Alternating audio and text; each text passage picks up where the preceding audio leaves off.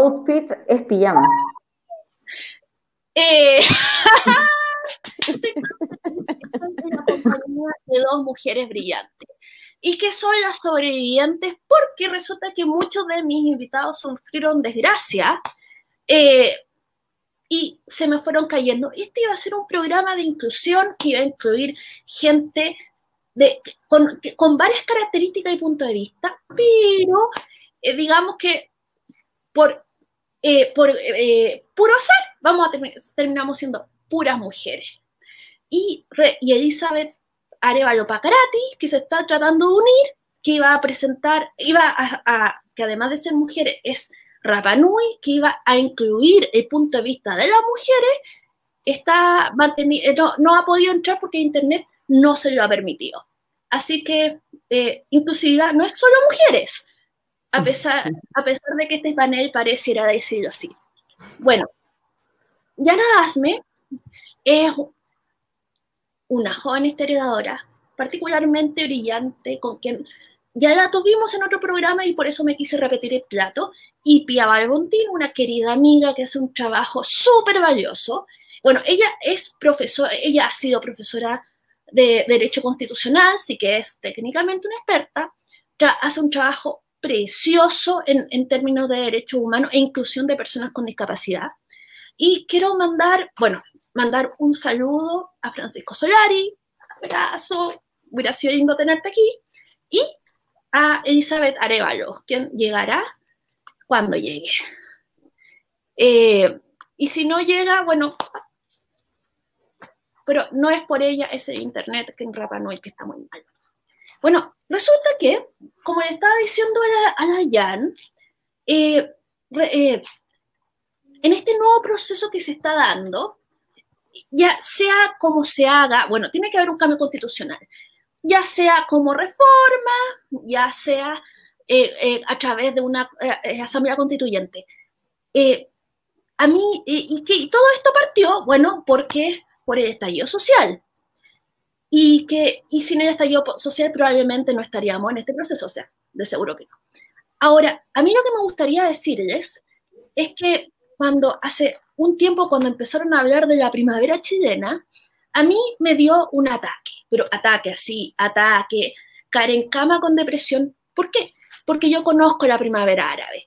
Y en la primavera árabe las mujeres fueron eh, protagonistas en la lucha, pero después terminaron en peores eh, condiciones en las que estaban. En, el mismo sentido, eh, voy a explicar eso con un poquito más de detalle, pero es lo mismo que pasó con la Revolución Francesa que es la primera ola del feminismo.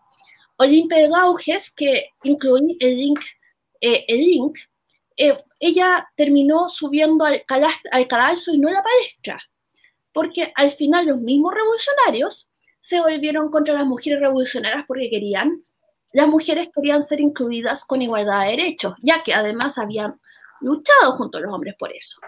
Después llegó Napoleón y que Napoleón quería ejércitos y para eso necesitaba mujeres haciendo nada más que procreando eh, soldados y más madres de soldados.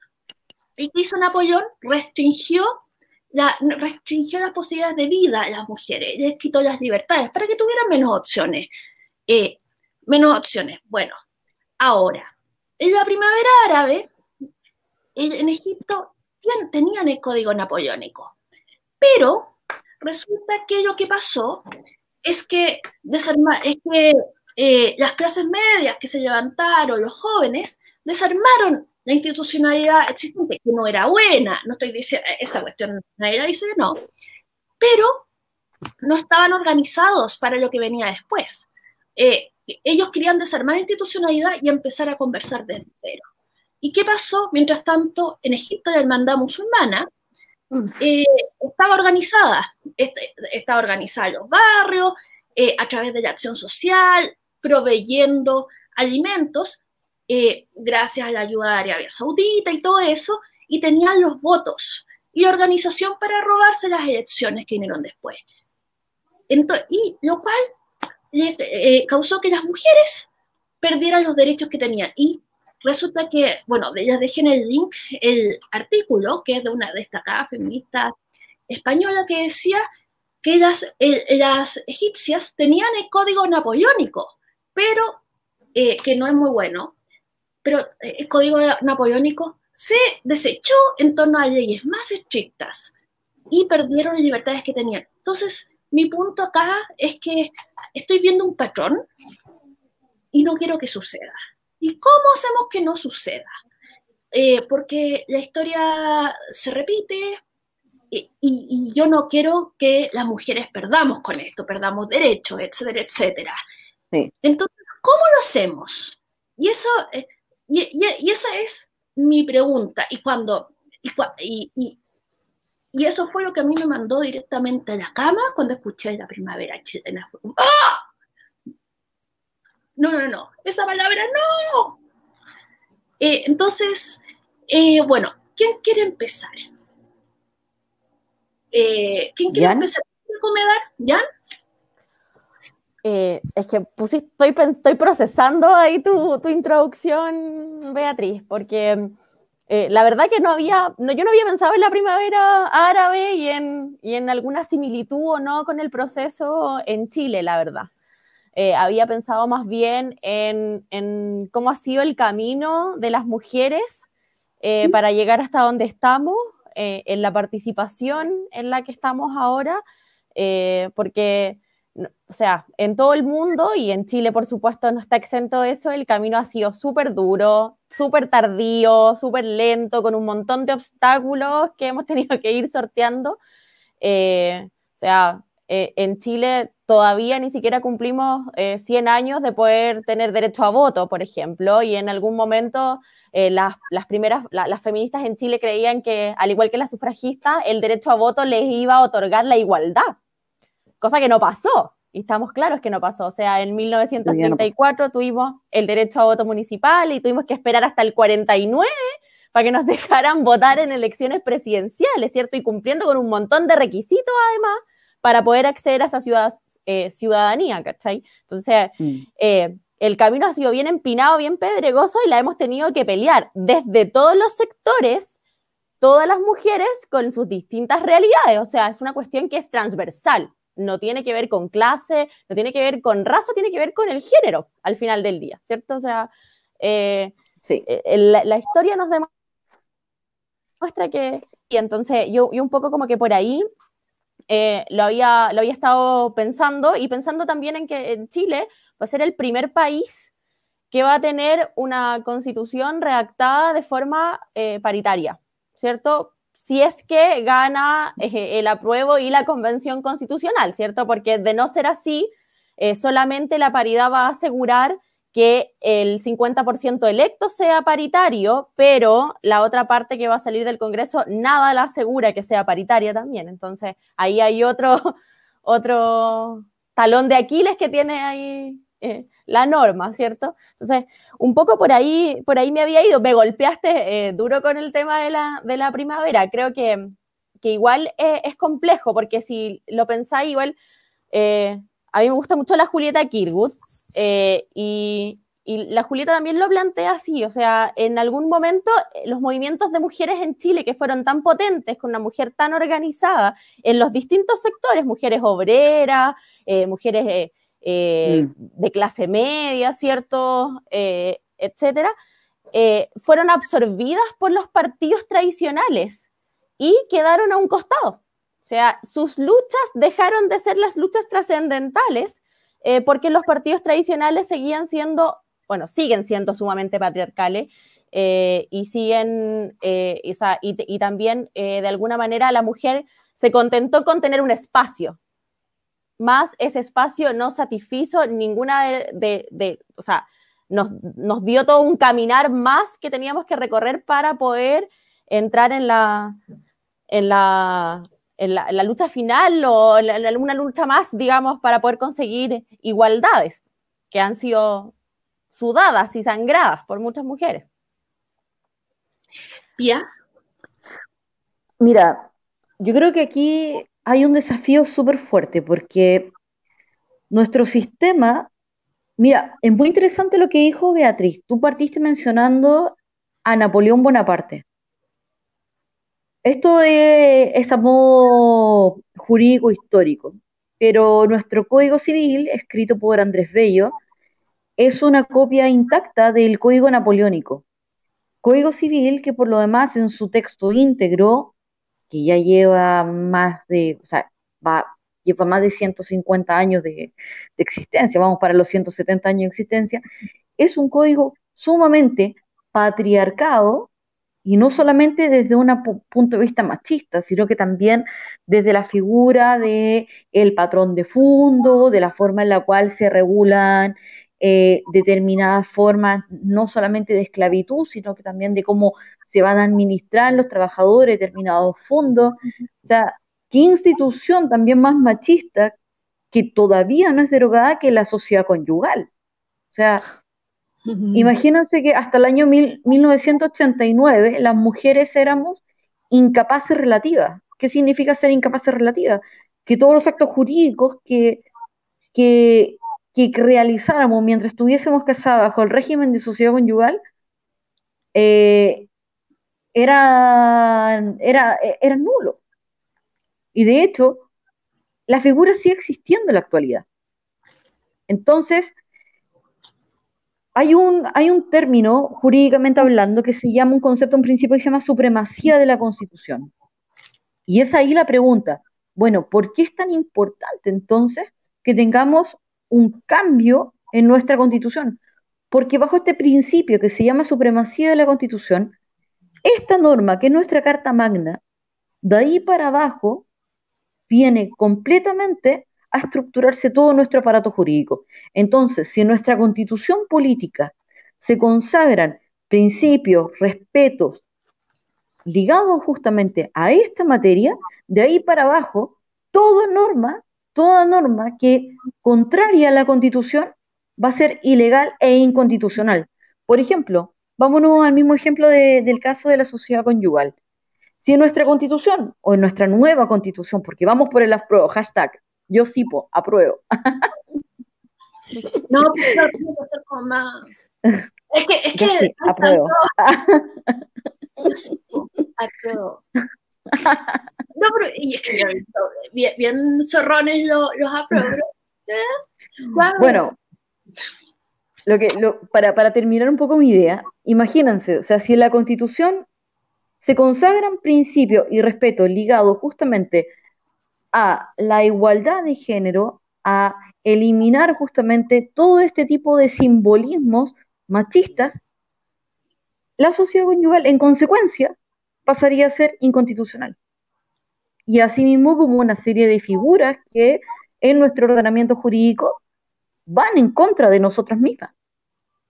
Mm. O sea, sin ir más lejos, hasta el año, por ejemplo, 2010, en materia de en materia de, cuidado personal respecto a los hijos. O sea, había una presunción en la cual se decía que las madres, por el solo hecho de ser madres, teníamos el cuidado personal de los hijos.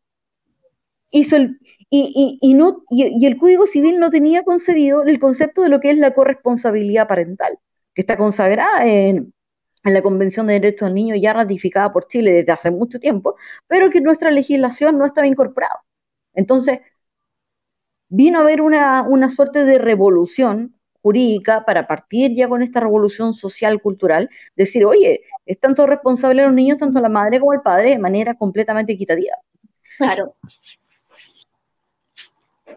Entonces, bueno, un poco en conclusión, es sumamente importante que nuestra constitución, eh, nuestra constitución por lo menos establezca los lineamientos de lo que de aquí para futuro prevengan justamente esta primavera árabe. Mm. Eh, este invierno, eh, que no, que el invierno. Eh, las consecuencias es lo que hay que prever.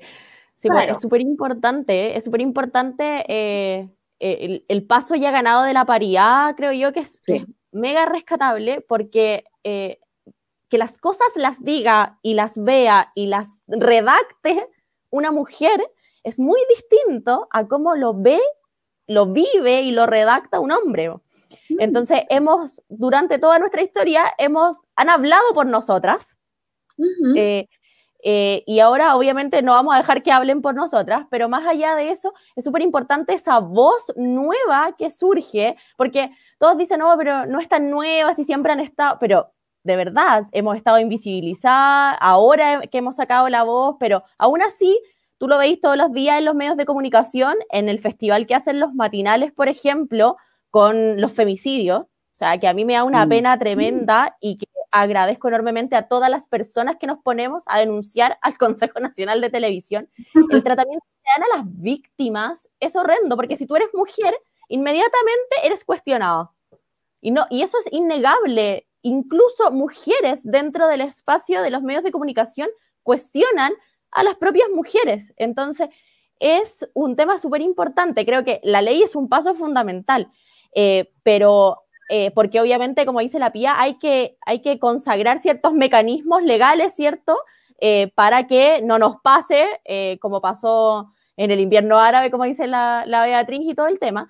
Pero aún así, eso nos tiene que servir para generar estos cambios sociales y culturales que necesitamos, que se han ido trabajando, que si bien hay segmentos que los empujan cada vez más fuerte, también tenemos esta otra oleada que es, no sé si decirle más tradicional, más conservadora, no sé cómo calificarla, la verdad, más retrógrada, que no se adapta al cambio, ¿cachai? O sea, que no se sube a la ola de lo que está pasando. Eh, y que es súper importante también, o sea, y ahí es importante la labor que tenemos todas las personas, o sea, no solo los políticos, no solo los abogados y juristas, ¿cierto? Sino que todos nosotros como ciudadanos eh, la labor de denunciar y de elevar la voz cuando vemos que hay una injusticia contra otro. O sea, hace cinco años atrás, y no, y no creo que me vayan a poder negar esto, a nadie se le hubiese ocurrido meterse en una pelea de un hombre con una mujer en donde puede haber violencia física, ¿cierto? O ya hay gritos y qué sé yo. La gente pasaba y hacía así. Uy, y rapidito, porque esto era de lo privado, ¿cierto? Pero no es de lo privado, es justamente eh, que muchas mujeres lo sufrimos, lo han sufrido, lo sufren, eh, que eh, tenemos que denunciarlo y que tenemos que meternos. O sea, ahora a mí no se me ocurriría pasar por alto una discusión de una pareja, por ejemplo. O sea, prestarle ayuda a la persona, independiente de las circunstancias en que van a pasar. O sea, igual ahí se nota la sororidad también que, que se ha ido permeando con las mujeres. O sea, ya uno va en la micro, ponte tú, yo escolar en la micro en Santiago eh, y me pasó de todo, de todo, o sea, vi de todo lo, y nadie te decía nada y era como, eh, como que uno se corría como, un, como en terror porque al final uno se sentía mal, se sentía culpable porque había mirado, porque no sé, porque le habían toqueteado y qué sé yo. O sea, ahora yo he bajado gente, le hemos gritado a gente, hemos hecho callar a payasos con... Eh, humor misógino, entonces creo que vamos por buen camino, pero hay que profundizarlo. Eh, estaba, bueno, estaba mirando la, ley de femicidio el otro día, pero era porque, por un tuit, eh, un tuit, que, que, no voy a decir que lo hizo, pero era como, eh, y yo y voy a parafrasear, a Ámbar Cornejo no la mataron por ser mujer, la mataron porque estorbaba. Así que, eh, por favor, que no hagan rollo, mantengan la dignidad, no se aprovechen políticamente, etcétera, etcétera. Eso era el tweet. Entonces era como, eh, a ver, ¿qué, ¿qué, dice la ley? Como para no... Y la ley dice que, eh, que, que que, un asesinato se puede considerar femicidio si hay una desigualdad de poder muy grande entre un hombre y una mujer. O sea, desde la ley chilena sí sería femicidio. Eh, y eso lo, encontré, eh, encontré que la ley ha mejorado desde la última vez que la leí, que era solamente si uno vivía con la persona. Eso lo encontré, lo encontré bueno, tal vez eh, tal vez mi lectura, que ya saqué de ley fácil de, la biblioteca del Congreso, eh, es, muy, es muy optimista. Quizás, no sé, Pía, ¿qué opinas tú? Pero bueno, claramente acá estamos todas de acuerdo. A ver, lo que pasa es que... Sí, te escucho. Sí, lo que pasa es que en ese sentido yo coincido contigo. Han habido varios, varios cambios, sobre, sobre todo los últimos 10 años. El femicidio en su origen era, era de hecho un delito bastante populista y demagogo, porque tenía exactamente la misma finalidad que un parricidio y de hecho era también penado por exactamente eh, las mismas causales que un parricidio. Entonces, evidentemente, al haberse hecho esta, esta extensión de, la norma, eh, permite justamente equilibrar eh, aquellas circunstancias en las cuales efectivamente hay una, hay una, hay una situación de poner en la balanza un género físicamente y, bueno, y en el caso de Ámbar, además, en cuanto a la edad, en el caso de Ámbar estaba ahí, hay una doble figura agravante, o sea, es una menor de edad y es mujer. Y en consecuencia, tanto física psicológicamente, y obviamente en cuanto a su edad, estaba en una posición de inferioridad frente a su agresor. Entonces, sí, sí, efectivamente se ha avanzado, se ha avanzado respecto a la materia, pero también está ocurriendo un fenómeno y, esto sí lo puedo dejar un poco para el debate, porque yo honestamente soy bastante crítica al respecto. Eh, soy bastante crítica al respecto del fenómeno de lo que está ocurriendo sobre los fallos basados en las opiniones de la gente. De hecho, es una de las grandes críticas que actualmente se le está haciendo al Poder Judicial, que no está en el fondo fallando conforme a derecho y que, y que la opresión social está haciendo una suerte de, de veredicto, como ocurre, por ejemplo, en el sistema americano, pero de manera informal. Yo creo honestamente que en casos como estos, por lo menos en el sistema penal, ya ya quizás me estoy mezclando y estoy yendo un poco al tema, pero justamente por la importancia social de este tipo de crímenes, vamos a ir en camino justamente a este tipo de evoluciones, o sea, no solamente estas evoluciones respecto de lo que es la materia en cuanto a la norma eh, se legisle, sino que también la importancia a nivel de conciencia, la importancia a nivel de repercusión social de un determinado crimen, y que a fin de cuentas termina siendo, más allá de lo jurídico, una suerte de, de sana crítica o, digamos, opinión alterna, opinión popular, si lo queremos ver, eh, respecto de la, agresión al derecho frente a determinada persona. En ese sentido, yo creo que Chile va, frente a todo esto que está ocurriendo, va, camino a esa, a, esa, a esa evolución. Porque la praxis es lo que está ocurriendo. Mm.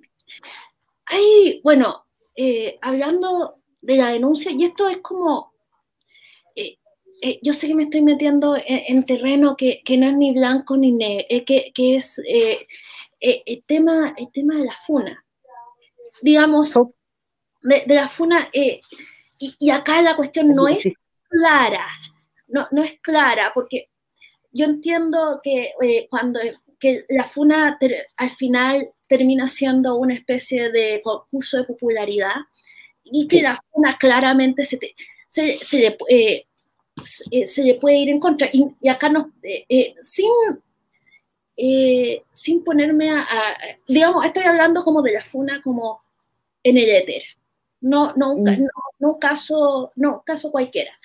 Eh, entonces, yo entiendo que la, que, que la FUNA es el síntoma, nació de un sistema legal que no, da, que, que, no protegía a las mujeres y que realmente obligó a eso, pero ahora, y que en ese sentido, qué bueno que se haya, que, que, que, haya, que exista, pero por otro lado, claramente es importante, digamos, eh, la proporcionalidad del castigo, que hay evidencia, porque no, porque no puede ser que porque yo te, eh, porque yo, eh, digamos, apunto a alguien con el dedo sea automáticamente culpable.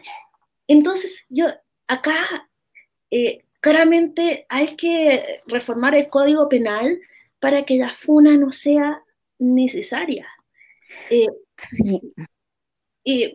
no sé qué opinas, Jan. yo sé que acá la funa es casi, bueno, precisamente el, sistema legal tiene que juzgar caso a caso. Entonces, eh, eh, la funa es un tema. Chuta, que es súper complicado porque nos metemos en un terreno que es súper complejo. O sea, eh, yo creo que justamente, como decías tú, muy bien dicho, la FUNA nace también con la impotencia eh, de no conseguir nada en el sistema judicial. Eh, nace con que justamente el sistema judicial sumamente patriarcal muchas veces o sea, yo me acuerdo de los titulares de la cuarta en los 90, en los primeros 2000, así como crimen pasional. La maté porque era mía, la maté porque la amaba. Y, O sea, crimen pasional, ¿de qué estamos hablando?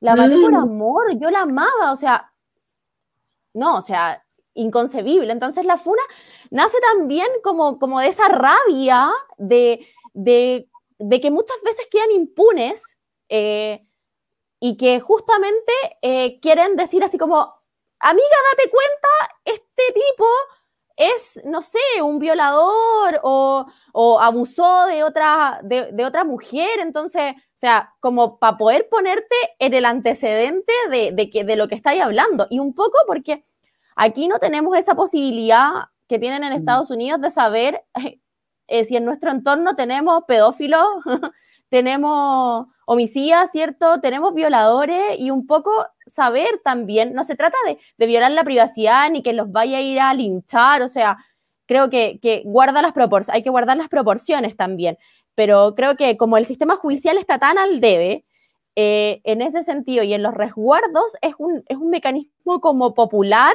eh, para poder... Eh, no sé, generar alguna acción en contra de estas personas. A mí me genera en lo personal, y esto es súper en lo personal, que no tiene nada que ver con mi militancia ni nada, a mí me complica mucho la funa en particular, porque eh, soy súper, trato de ser, o sea, creo que hay que creerle siempre a la compañera o a la amiga que está eh, denunciando algo, porque denunciar es muy complejo. Atreverse a decir que te han maltratado de la forma que sea es una cuestión muy difícil, muy difícil. Entonces, yo he estado, eh, lo he vivido muy de cerca, entonces sé lo complejo que es para las personas salir de un círculo de violencia, además.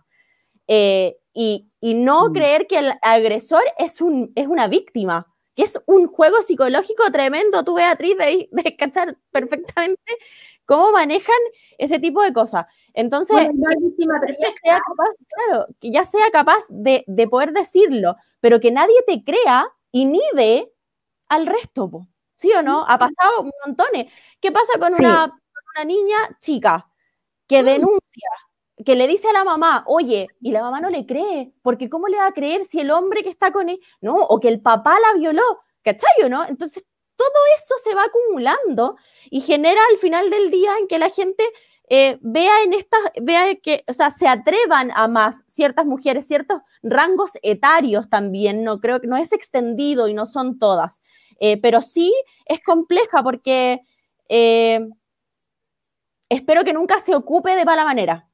Espero que siempre sea, ¿cachai? espero que... siempre sea verídica la funa. Mm. Creo, quiero confiar en que hay sustento para eso porque si es funar por funar, es complejo. O sea, por eso te digo que es súper compleja el, ese proceso, el, el, coso, el concepto. Es una espada de doble filo por lo demás. Ahora, Pía. Yo creo que hay que hacer, eh, esto lo puede que genere un poco polémica porque voy a, voy a, voy a decir algo referente a lo que estaba hablando Jan. Tú estabas hablando acerca de las denuncias nosotras como mujeres tenemos una doble responsabilidad y tenemos que ser súper conscientes de eso. Una cosa es que también asumamos completamente el alzar la voz frente a las violaciones, frente a todo tipo de vulneraciones que nosotros tengamos, pero también, y esto yo lo digo ya como abogada, y, y esto yo lo veo a diario, existen muchas mujeres, porque también esa es la otra pata de la otra cara de la moneda, hay muchas mujeres que derechamente se aprovechan frente a estas circunstancias. El delito, por ejemplo, de abuso sexual es uno de los delitos más peligrosos que pueden haber desde una perspectiva probatoria.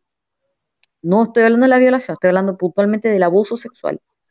Entonces, muchas mujeres, por ejemplo, lisa y sobre todo cuando hay niños de por medio, inventan historias, oye, que el papá, simplemente por el hecho de no querer tener relaciones con el padre de los hijos, eh, inventan que el padre las tocó, que el padre a los niños eh, los ha abusado. Y, y también nuestro sistema, al ir también en camino a todo hacerlo frente a una perspectiva de género, cuestión que está mal, no está mal, ojo, no está mal.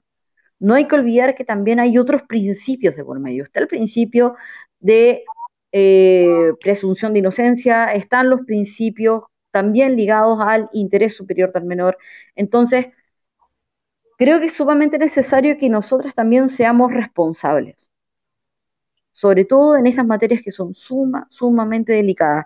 Referente a la FUNA, hay un punto que es súper delicado respecto al tema de la autotutela. Y es que justamente muchas funas terminan en estricto rigor desde, desde el sistema, delegitimando algunas denuncias porque justamente la torta se termina revirtiendo. Ahora, yo sí soy una convencida de que las funas son generadas producto o son un fenómeno a consecuencia de la crítica constante que se hace a un sistema que está completamente dañado y que se tiene completamente que renovar. Y justamente por eso mismo también estamos frente a esta, a esta, a esta conversación de renovar y sacar completamente todo del, del basurero institucional. Yo quiero bueno, salir del closet, yo funé una vez porque me amenazaron, yo digamos dije que no, algo, y me dijeron que me iba a arrepentir, que un día, un, día en la calle me iban a agarrar. El punto me lo mandaron por mensaje de texto. Así que agarré a mis compañeras, mira, y lo fuimos a buscar al trabajo. Hicimos un escándalo, el punto, acá eh, para mí, eh, esto, todo esto no fue en Chile, pero para mí el punto era que el tipo supiera que se me pasaba algo, que se me caía debajo un auto, que cualquier cosa me iban a agarrar a él. Era meterle miedo para que él no me hiciera nada a mí. Y yo, me, pues, y yo lo hice porque no, probablemente estas son palabras vacías, pero este gallo me está robando mi tranquilidad espiritual, mi disfrute de la ciudad, voy a estar ahí todo el tiempo mirando si detrás de cada palmera está este gallo.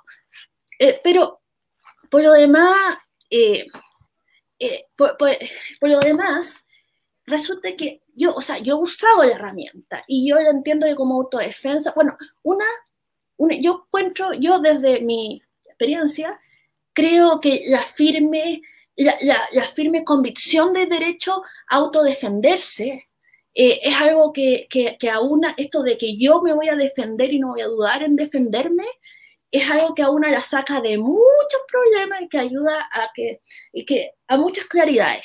Esto es una agresión, yo me voy a defender y, y, y, la siguiente vez que me volví a encontrar con ese gallo que me dijo que me iba a, que me iba a pillar un día la calle y me iba, y me iba a hacer que me arrepintiera de lo rechazado, él se escondió detrás de unos arbustos para que yo no pensara que me estaba, que, que me estaba acechando. Cruzó la calle y se metió detrás de un arbusto. El que andaba con miedo a que era él. Bueno, ese lo buscó.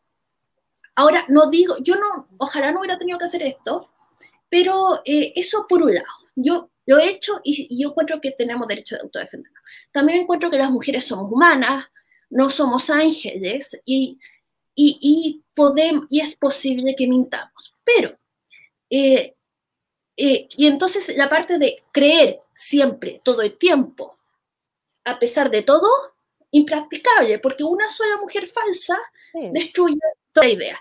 Pero yo creo que hay que darles el, el, beneficio de la duda a las mujeres. O sea, no, uno no puede decir, ah, de plano es mentira. Uno tiene que, que escuchar bien, y tiene que usar su juicio cada vez. Eh, cada vez. Eh, o sea, esto, esta, esta, creer a ciegas, no, pero escuchar, apoyar, etcétera, etcétera. Digamos, y, y no reaccionar inmediatamente. Uy, la pieza no fue. Volví. Ah, volver. Volvió. Eso por un lado. Ahora, quería volver al eh, algo que decía eh, Margaret Atwood, que a Margaret Atwood, la misma de Cuento de la Criada, la funaron, porque resulta que ella firmó una petición de que había habido una acusación de abuso sexual en la universidad donde trabajaba y que no se había investigado bien. Se fue de nuevo. Y resulta que ella firmó una petición para que se investigara mejor y la funaron por esto. Y por supuesto, Margaret Atwood escribió un artículo que yo traduje y puse ahí, diciendo, uff, bueno, Margaret Atwood, eh, diciendo que, este, que, que la cultura de la funa, que no se llama así allá, eh, llevada al extremo, era una suerte de, pánico moral y se podía convertir eh, como de purgal. Y ella pensaba que podía eh, estar relacionada a ciertos procesos revolucionarios, la parte como el terror, eh, y lo cita ella, de la Revolución Francesa. Ahora, tal vez la Margaret Atwood está adaptada.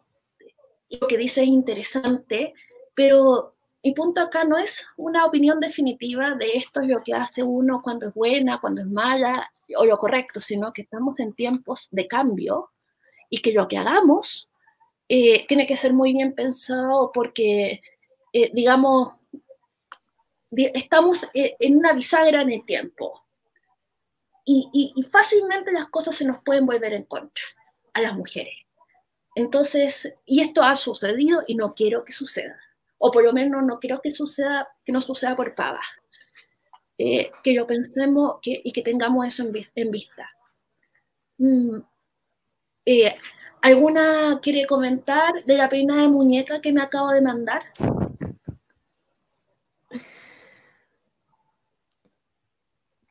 Yo le doy la pelota a Jan porque a mí se me cayó la conexión, entonces a través de Jan me voy a ir empapando de ti. O sea, claro, lo que pasa es que, eh, no sé, a ver, no, quisiera salir un poco del, tema de la FUNA. Creo que es como bien peliagudo y súper complejo. Eh, pero lo comentábamos al principio, o sea, hablábamos de, que estamos en un periodo de cambio, ¿cierto? Que eh, todo ahora quizás está un poco más, más convulsionado, o algunos lo ven más claro, otros lo ven un poco más confuso. Hay, hay mucho que ganar y mucho que perder también entre medio, hay muchas cosas eh, en, juego.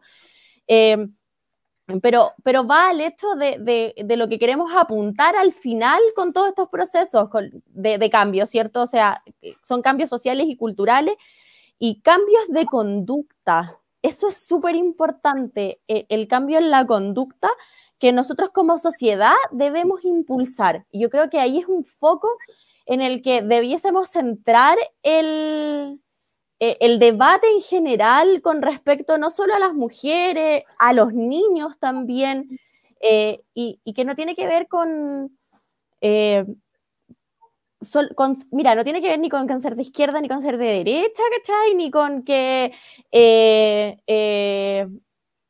me siento más o menos representado por, el, por la prueba o no, sino que en cómo tenemos mecanismos efectivos a través de este nuevo proceso que se nos está abriendo, que es una tremenda ventana, que es el proceso constituyente, ¿cierto? Un poco la PIA decía, o sea, nosotros estamos súper atrasados en cuanto a que Chile firma tratados como loco y firma, ratifica eh, de todos lados, de todas las organizaciones, y de la práctica no los ponemos, no los pone eh, en, su legislación, ¿cierto? Entonces, eh, es como firmar papeles ah, y tirarlos a la chuña, total, una firma más, una firma menos, somos súper pro, somos país OCDE y toda la cuestión, y resulta que en la práctica tenemos, seguimos con la misma legislación eh, añeja, ¿cachai? Y que no, no, no, no corrige la conducta finalmente. O sea, porque eh, yo, por ejemplo, veo que cada vez que hay un femicidio, resurge la pena de muerte. Y creo que no es la forma. Eh, es muy importante en la educación, en la educación, en, la, en, hay reinserción y un montón de temas de los que estamos sumamente al debe. Y en educación estamos más que al debe y a mí me parece que es, lo decía creo que la vez anterior también que me tuviste de invitada, Beatriz, el tema de, que, de, cómo la educación es súper importante y es súper importante ahora que hablamos de mujeres y ahora que hablamos de niños. Yo tengo hijos y yo veo en mis hijos una forma de conducta y una forma de eh, comportarse socialmente muy distinta a la mía de cuando yo crecí.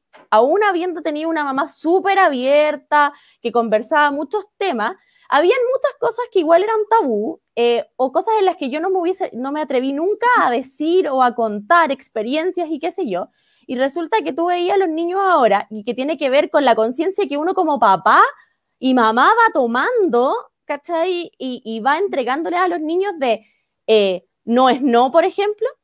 O sea, si te digo que no es no, o sea, y yo tengo a mi hija chica de 6 años que me dice, eh, te dije que no quiero cosquillas porque es mi cuerpo. O sea, tú decís, ¿lo habría hecho yo? Ni cagando, po, ni cagando. Si a mí mis tíos me pegaban languetazos en la cara y yo decía, qué asco estos tipos, pero no me atrevía a decirle, ay, no lo hagáis, qué sé yo, por mí a qué, a que me iban a retar, o que ellos eran, por ser adultos, tenían potestades sobre mi cuerpo que era niño, que era un una niña, ¿cachai? O sea, y eso es un cambio conductual que tenemos que ir apuntando y que es ideal, ideal que podamos plasmarlo en eh, una nueva constitución, ¿cierto? Que podamos plasmar ciertos derechos fundamentales y orientaciones de lo que queremos construir para un nuevo, para el país que queremos. O sea, para mí es importante que la educación no sea sexista, que los cabros chicos no digan, ah, el azul es de niño, el rosa es de niña. ¿Cachai? O sea, todo ese tipo de cosas que uno dice son mínimas, pero oye, tenéis la gordofobia, la gente que critica, oye, que estáis. ¿Cuántas veces no te pasa que hay a la casa de un familiar y te dicen, ¡Oh, engordaste? Estás hecho A mí eso me decía mi abuelo. No, eh, si estáis muy flaca, si estáis muy gorda, si te cortaste el pelo, si no, un montón de cosas. O sea, creo que es es súper potente, es mucho más allá quizás de lo que vislumbramos ahora y, es un poco la pega que están haciendo muchos profes también, yo tengo muchos amigos profes y sé que hacen una pega súper laboriosa en cuanto a tratar de, impulsar una educación no sexista, pero es muy difícil en el sistema escolar actual. Es muy mm. difícil con ciertos eh, subsectores de aprendizaje en donde son sumamente patriarcales para hacer las clases. O sea, yo tengo una hija eh, yo fui mamá adolescente y tengo una hija de 15 años, yo tengo 32 años. Wow. Eh, y, mi hija, por ejemplo, eh, tiene muchos problemas con la clase de religión. Porque el profesor no la deja hablar.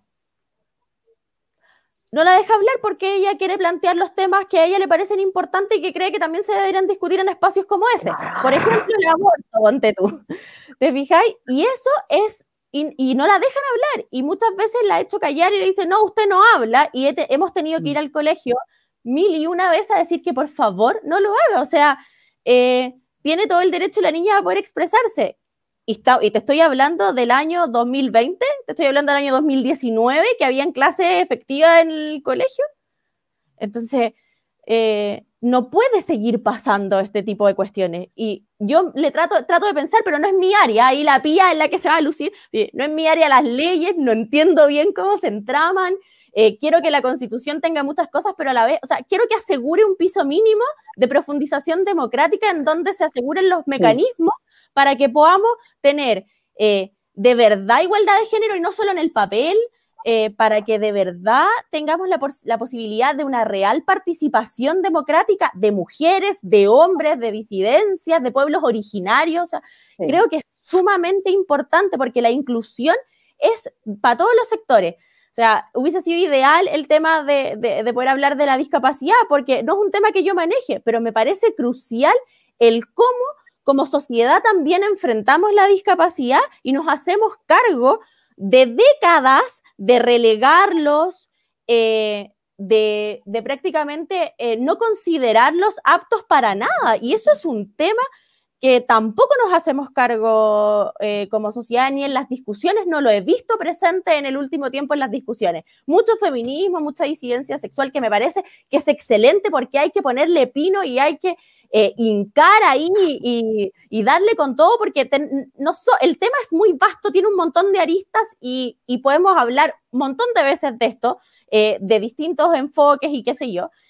pero hay otros temas también que necesitamos ir relevando eh, y poniéndolos en la palestra para eh, que la sociedad también los vaya viendo y se vaya empapando. O sea, para mí no basta eh, con, o sea, yo siento que todo lo que los medios de comunicación masiva, y estoy hablando de los medios formales de comunicación, está haciendo en este momento, están muy orientados a es, como, es como la caridad, es como dar pena. El asistencialismo. El asistencialismo, exactamente. Oye, si tenemos que superar eso, No podemos seguir en, esa etapa, la tenemos que superar, la tenemos que superar todos y todos remar para ese lado. Es un tema transversal. Las mujeres es un tema transversal, pueblos originarios es un tema transversal. Eh, el tema de la discapacidad es transversal. Nos afecta a todos por igual, a todas las clases sociales, pero difiere mucho de cómo la puede enfrentar una BC1 a cómo la va a enfrentar un pobre, ¿cierto? ¿Con la, y la escuela, la sociedad, uh, tenía un montón. Hay una cosa buena en torno, eh, eh, en, eh, una cosa buena que salga la pandemia, y, es el tema del teletrabajo, y, y sobre todo porque yo lo veo de gente que ahora que las reuniones sean por Zoom, claro, implica que tienes conexión eh, que tienes que tener una buena conexión de internet, etcétera, etcétera, que como vemos en Rapa Nui no la tienen. Pero no sé si tú puedes ser eh, un parapléjico en Chihuayante con una buena conexión a internet puede participar en una, en una reunión, por decirte la moneda, ¿cachai? Eh, y esa cuestión hay que mantener, el que hecho de que uno no tenga que ir, uno dice, ay, qué entretenido conocer a la gente en persona, pero eh, es que no tiene la posibilidad de, moverse, porque, oye, eh, basta con que uno se, se tuerza un pie para que se dé cuenta que Santiago no es una ciudad muy amigable para moverse, eh, y menos en otros lados. Entonces yo creo que, que el teletrabajo hay que mantenerlo, sobre todo de que, precisamente por gente con discapacidades. Pero tenéis que normarlo, tenéis que normarlo. No, sí, Porque es súper complejo el teletrabajo para las mujeres, por ejemplo, con hijos eh, y con las labores domésticas y todo el tema. Sí, yo lo sé. Pensando en reuniones, por ejemplo, cosas como reuniones políticas, eh, digamos, eh, y cosas así, de, estar en espacio de decisión y que no.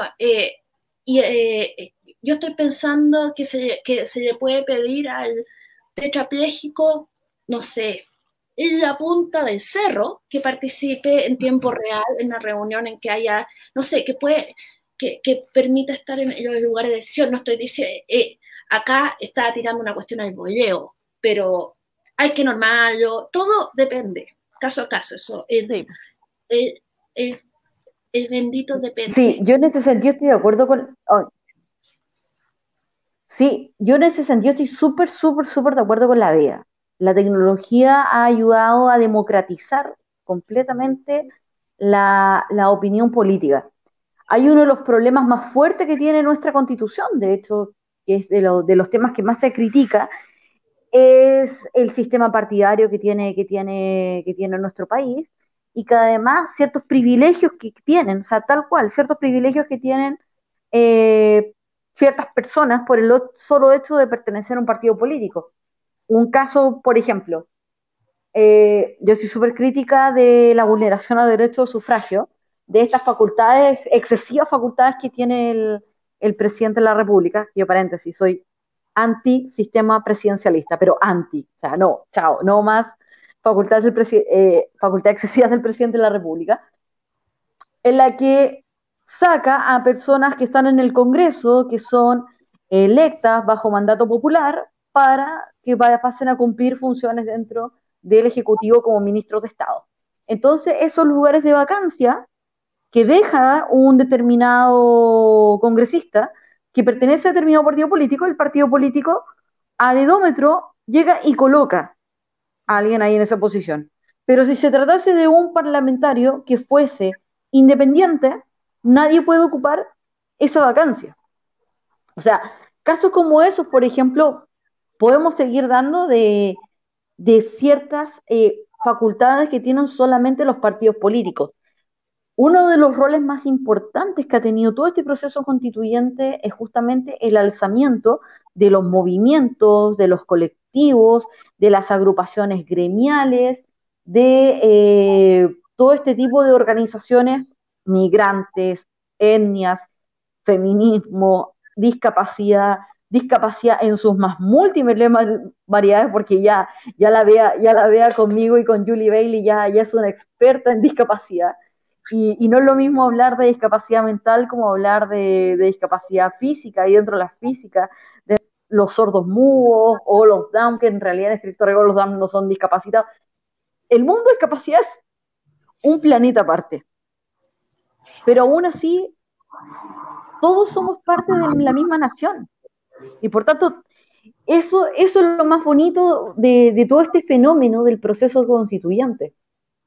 Y, la idea es que justamente gane también, eh, eh, ¿cómo se llama? La convención, la convención constituyente, justamente con la idea de que todos puedan participar. Independiente que haya un grupo de personas técnicas, van a ser, yo creo que desde luego la gran mayoría van a ser eh, abogados constitucionalistas, eh, se necesita de la participación ciudadana en su más amplio espectro. Hay un punto que es súper importante y, que no quiero que no quiero que se me vaya que se me vaya la onda porque ya han, hablado bastante sobre sobre los distintos grupos de personas de los cuales es necesario protegerse en una, en una constitución. El artículo 5, inciso segundo de nuestra constitución política establece de que eh, el Estado deberá resguardar todos los derechos que corresponden a las personas, que son de la esencia de las personas, ya que está consagrado en la Constitución, como asimismo aquellos que están consagrados en los tratados internacionales.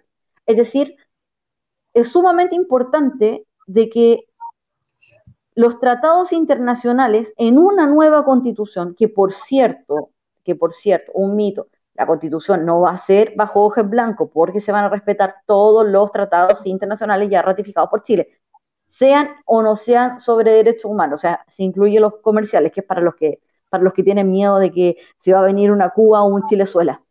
Entonces... Como Trump en Estados Unidos, que está con ese discurso ahora.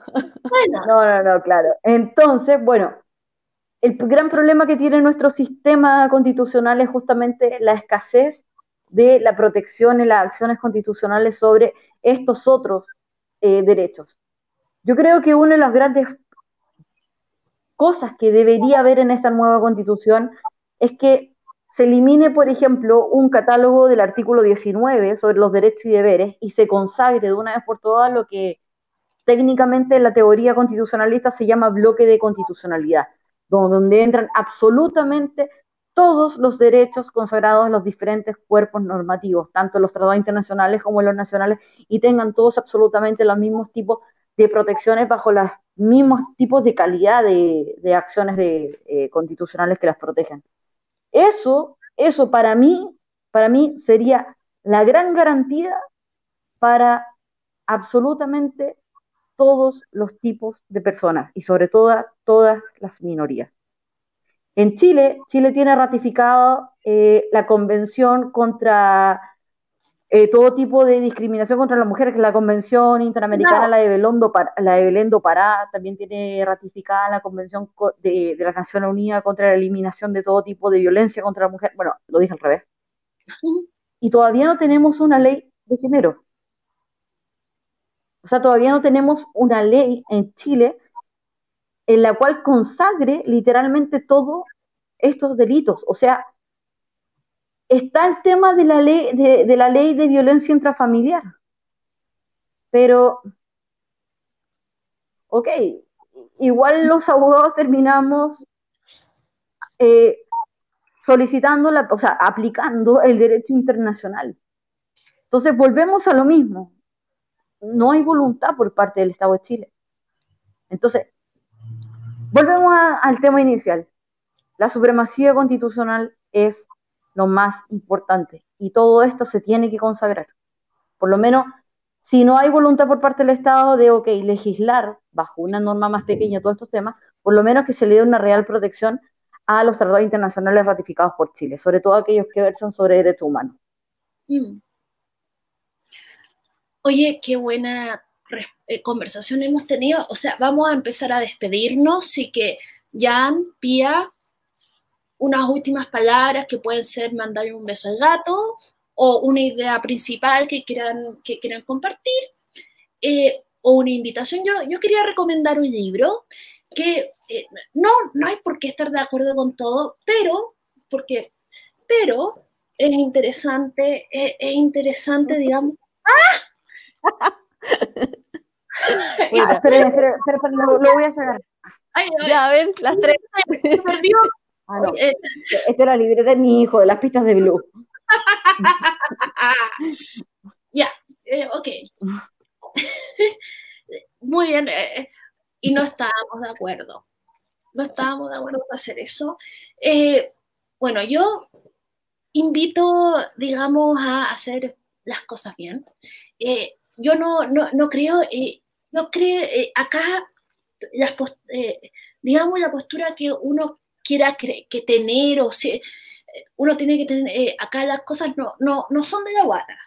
Y, y, lo digo así para todo, o sea, si vamos a, entrar al, nosotros necesitamos poder eh, expresar lo que queremos y lo que deseamos con buenas razones eh, y razones como con peso democrático que sean convincentes.